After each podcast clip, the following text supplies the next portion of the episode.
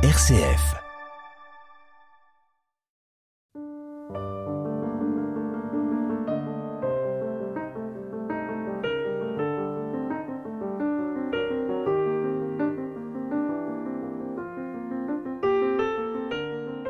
Sur les bancs des librairies croulant sous les livres de la rentrée de janvier, voilà un petit ouvrage qui attire le regard par la grâce de sa couverture, par ce qu'elle suscite de gourmandise et de plaisir à voir ces groseilles à la couleur rubis.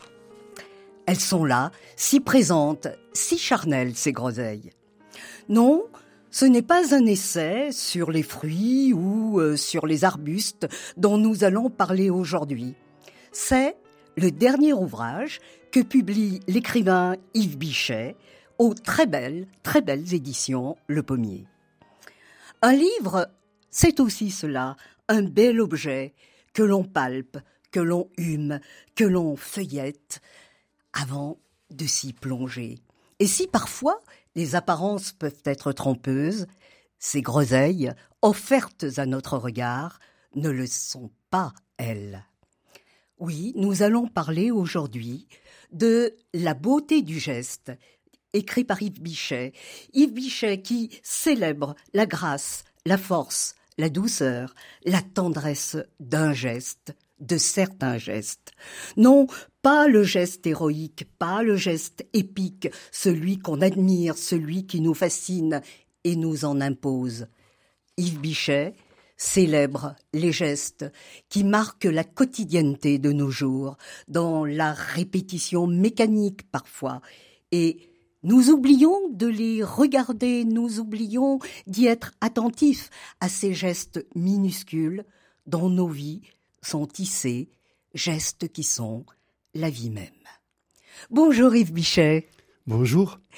Alors, j'ai essayé de trouver quelques mots pour essayer de, de dire le plaisir, l'étonnement même euh, qu'a provoqué en moi, en tant que lectrice, la publication de votre dernier ouvrage, intitulé donc La beauté du geste.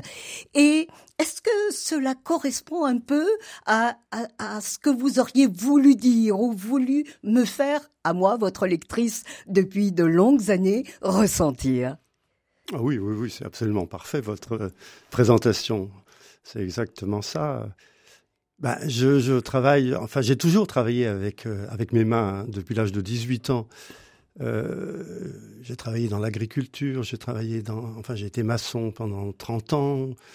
Donc, je connais, je connais bien, en tout cas certains gestes, je les connais bien, et surtout, ils m'ont nourri. Et donc, j'ai longtemps un petit peu hésité à parler de ça parce que les histoires personnelles des uns et des autres, forcément, ne, me passionnent pas toujours. Enfin, en tout cas, je trouve pas la mienne très, très passionnante. Mais malgré tout, euh, je trouve que le geste, enfin, ça fait longtemps que je pense que euh, c'est très mystérieux, le geste. Euh, c'est quand même la première chose qui arrive. Hein, avec les nouveaux-nés, ils vous serrent le, le doigt. Ils ont ce, ce, geste incroyable, très, très, avec beaucoup de force. Où ils se frottent les yeux avec leurs poings. Enfin, et c'est donc avant la parole, avant le mot, il y a le geste. À la fin de la vie, il y a aussi le geste. On prend la main d'une personne qui est en train de mourir. il n'y a plus de mots. Euh, il n'y a plus que le geste. Donc j'avais envie de, de, de plonger là-dedans, euh, mais effectivement des, des, gestes modestes, pas des gestes claironnants, enfin des gestes discrets et que, que tout le monde connaît. Alors, autre chose qui m'a étonné, outre la couverture, si fraîche, si belle aussi, c'est que euh, vous publiez de petits récits. Alors certains sont plus longs que d'autres, certes, ils ont euh, pratiquement les caractéristiques d'une nouvelle, mais euh, ce sont de petits récits singuliers, intrigants même, je dirais, et vous essayez, m'a-t-il semblé, dans ces récits, euh, d'extirper une sorte de, de jus de la vie même, tout comme euh, ces femmes qui épépinent les groseilles dans le premier texte euh, de, de, votre recueil? Oui, oui, oui. Oui, bah alors là, c'est les épépineuses. C'est un geste que peu de gens connaissent, mais qui est, qui est, fabuleux. Ce sont des, femmes qui, euh, avec leurs yeux et, un tout petit scalpel, minuscule scalpel, qui ouvrent les groseilles, qui entament les groseilles, qui, avec une plume, autrefois c'était une plume d'oie qui était biseautée, enlèvent les pépins.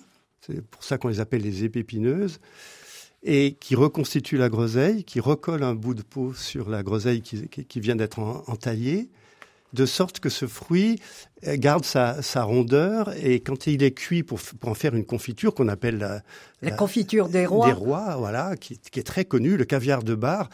Euh, quand on les cuit, elle reste en suspension dans, délestées de leurs petits pépins, elles restent en suspension dans la confiture. C'est très joli à voir parce que c'est, translucide et en même temps, il y a toutes ces, ces petites bulles qui flottent dans l'air, comme un, enfin, dans le jus de la confiture, comme, comme des ballons dans, le ciel.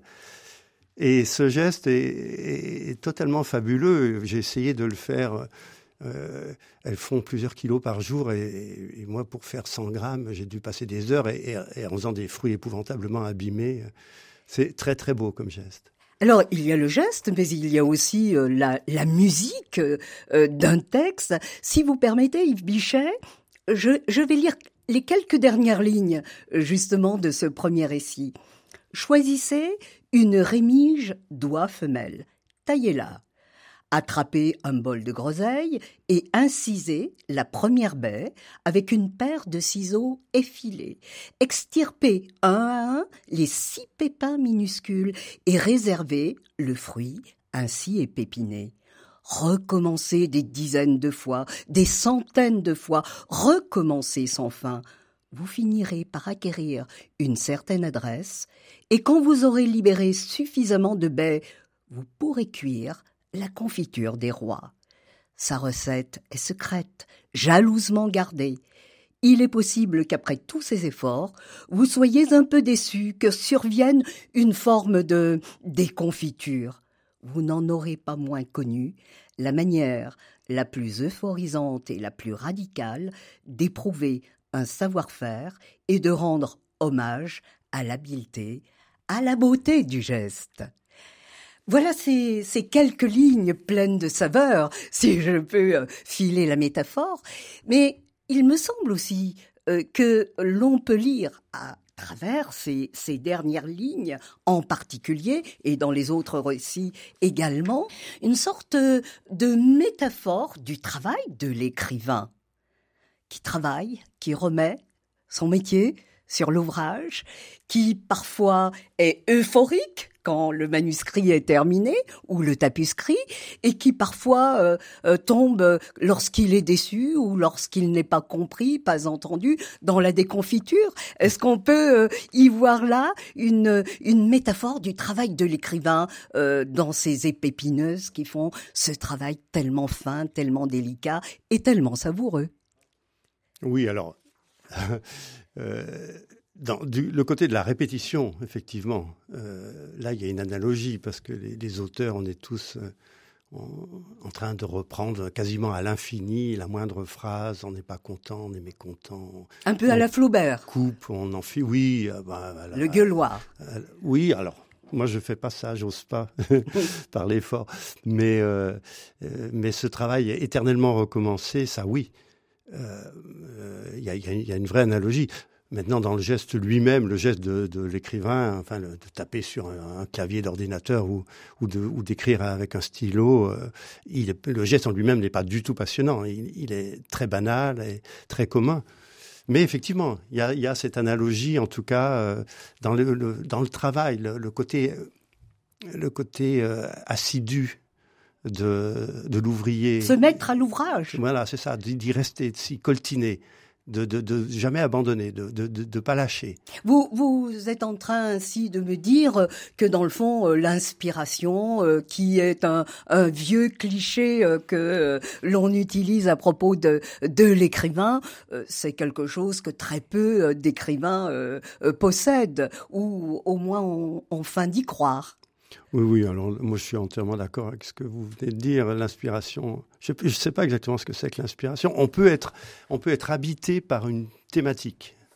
c'est une sorte d'habitation que je dirais plutôt qu'inspiration. Mais une fois qu'on est habité, qu'on est, qu'on est envahi par, par, par un sujet qu'on a envie de traiter, bon, le reste, euh, enfin, l'inspiration existe chez les poètes probablement. Ce souffle premier alors. Oui, oui, oui, le côté, euh, le côté exceptionnel. Ça, c'est lié. La poésie est quelque chose d'exceptionnel, en principe pour ça qu'il ne faut pas trop en écrire, parce qu'on se, on se répète. on se répète très vite. Mais, mais, vous, Yves Bichet, euh, dont je suis le travail maintenant depuis de nombreuses années, euh, tel que je connais votre œuvre, car au fil des ans, c'est une œuvre que vous avez construite, c'est une œuvre que vous bâtissez. Vous voyez, euh, je file la métaphore et j'anticipe sur la suite. Euh, votre prédilection, même si vous avez écrit des poèmes, c'est plutôt le roman. La dernière fois que nous nous sommes rencontrés, c'était pour parler de votre dernier roman, euh, publié en 2018, euh, Trois enfants du tumulte. Et donc, ma surprise, car vous ne m'aviez rien dit auparavant, c'est de trouver sous votre plume la forme brève. L'aviez-vous déjà pratiqué Vous qui êtes plutôt romancier, vous qui faites également du cinéma? On hmm. peut euh, en parler.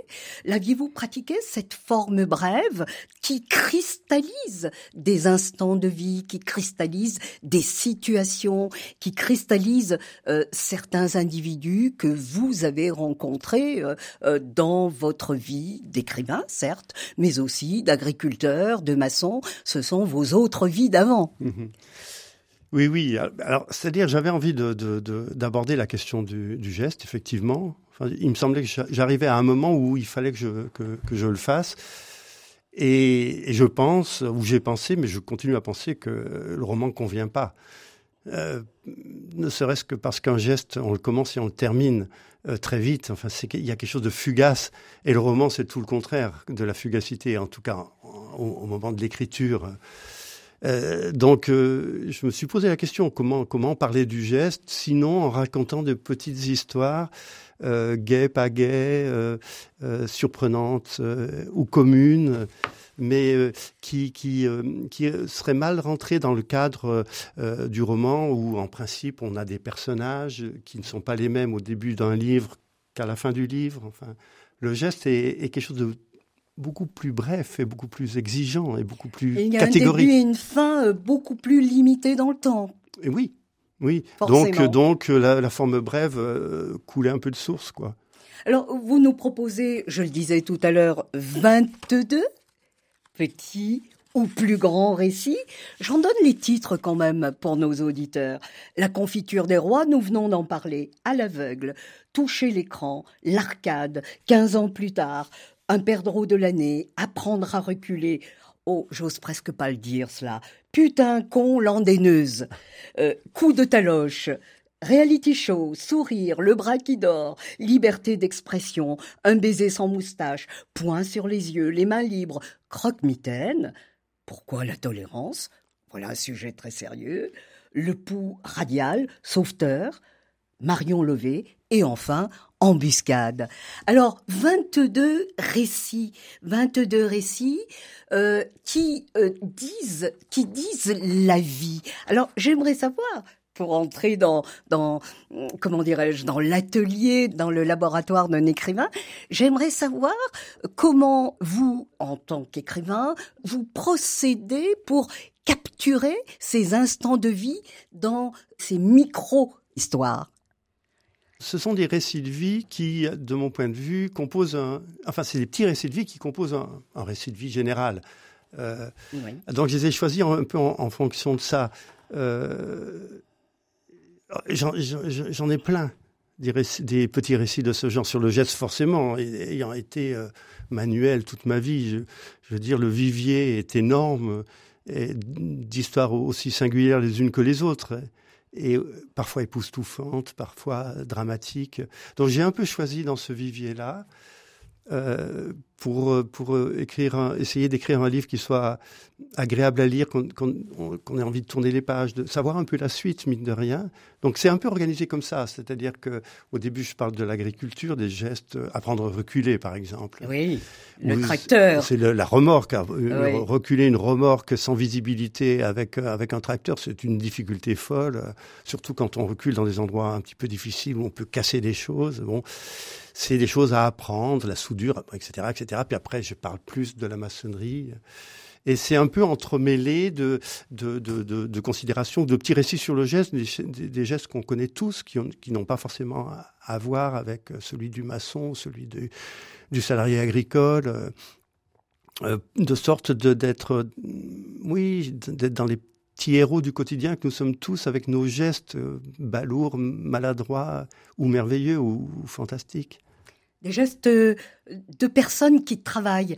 Euh, vous allez reconnaître, je n'en dis même pas le nom, immédiatement celui qui euh, chante le travail, pas le travail de l'agriculteur, l'usine.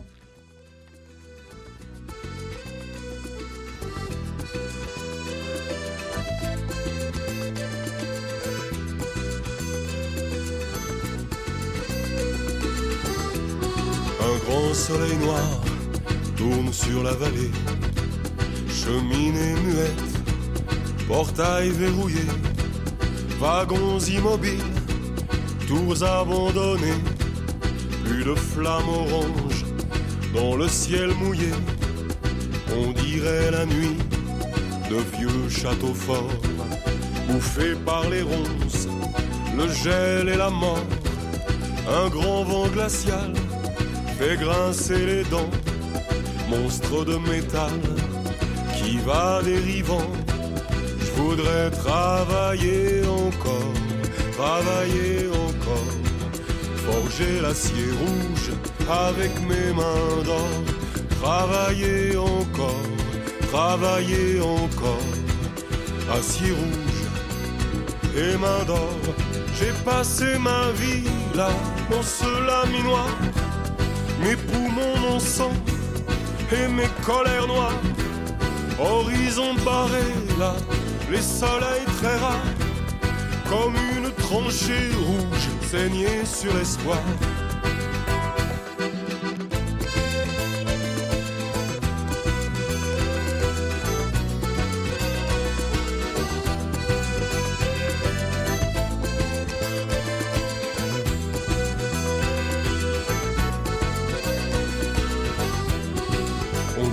Soir des navires de guerre, battus par les vagues, rongés par la mer, tombés sur le flanc, giflés des marées, vaincus par l'argent, les monstres d'acier. Je voudrais travailler encore, travailler encore, forger l'acier rouge avec mes mains d'or, travailler encore travailler encore, acier rouge et main d'or. Je peux plus exister là, je peux plus habiter là, je sers plus à rien, moi, y a plus rien à faire. Quand je fais plus rien, moi, je coûte moins cher que quand je travaillais, moi, d'après les experts. Je me tuais à produire pour gagner des clous c'est moi qui délire ou qui devient fou. Je peux plus exister là, je peux plus habiter là, je sers plus à rien, moi, y a plus rien à faire. Je voudrais travailler encore, travailler encore, forger l'acier rouge avec mes mains d'or, travailler encore, travailler encore, acier rouge et d'or.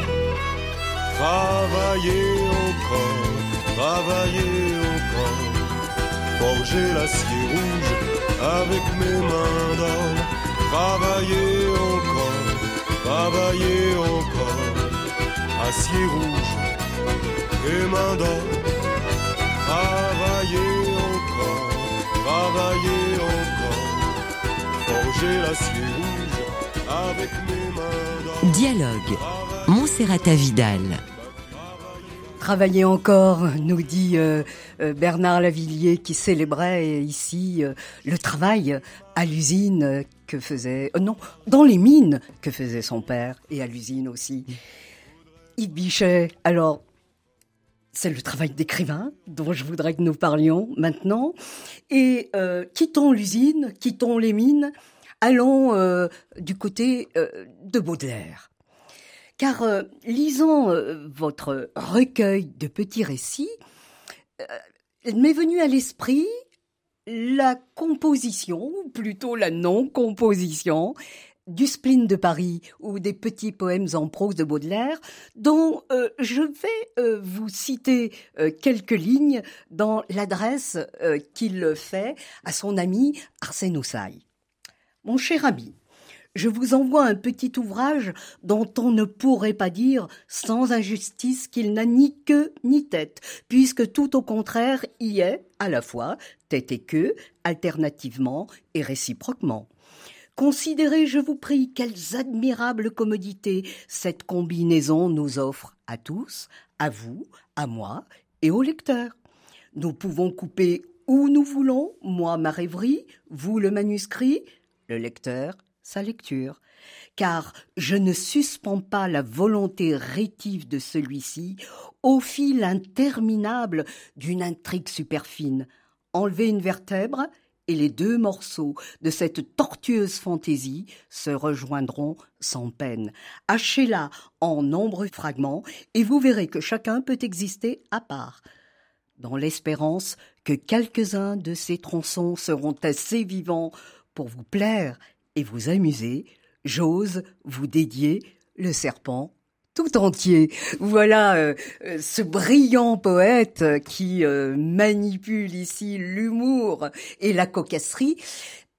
Certains de vos textes m'ont fait penser à certains petits poèmes en prose de Baudelaire, qui disait vouloir poser son regard de poète sur ces villes énormes, sur ces villes modernes qui s'offraient à ses yeux, et notamment Paris, euh, qui est transformé par le baron Haussmann euh, à cette époque-là, sous, euh, sous le Second Empire.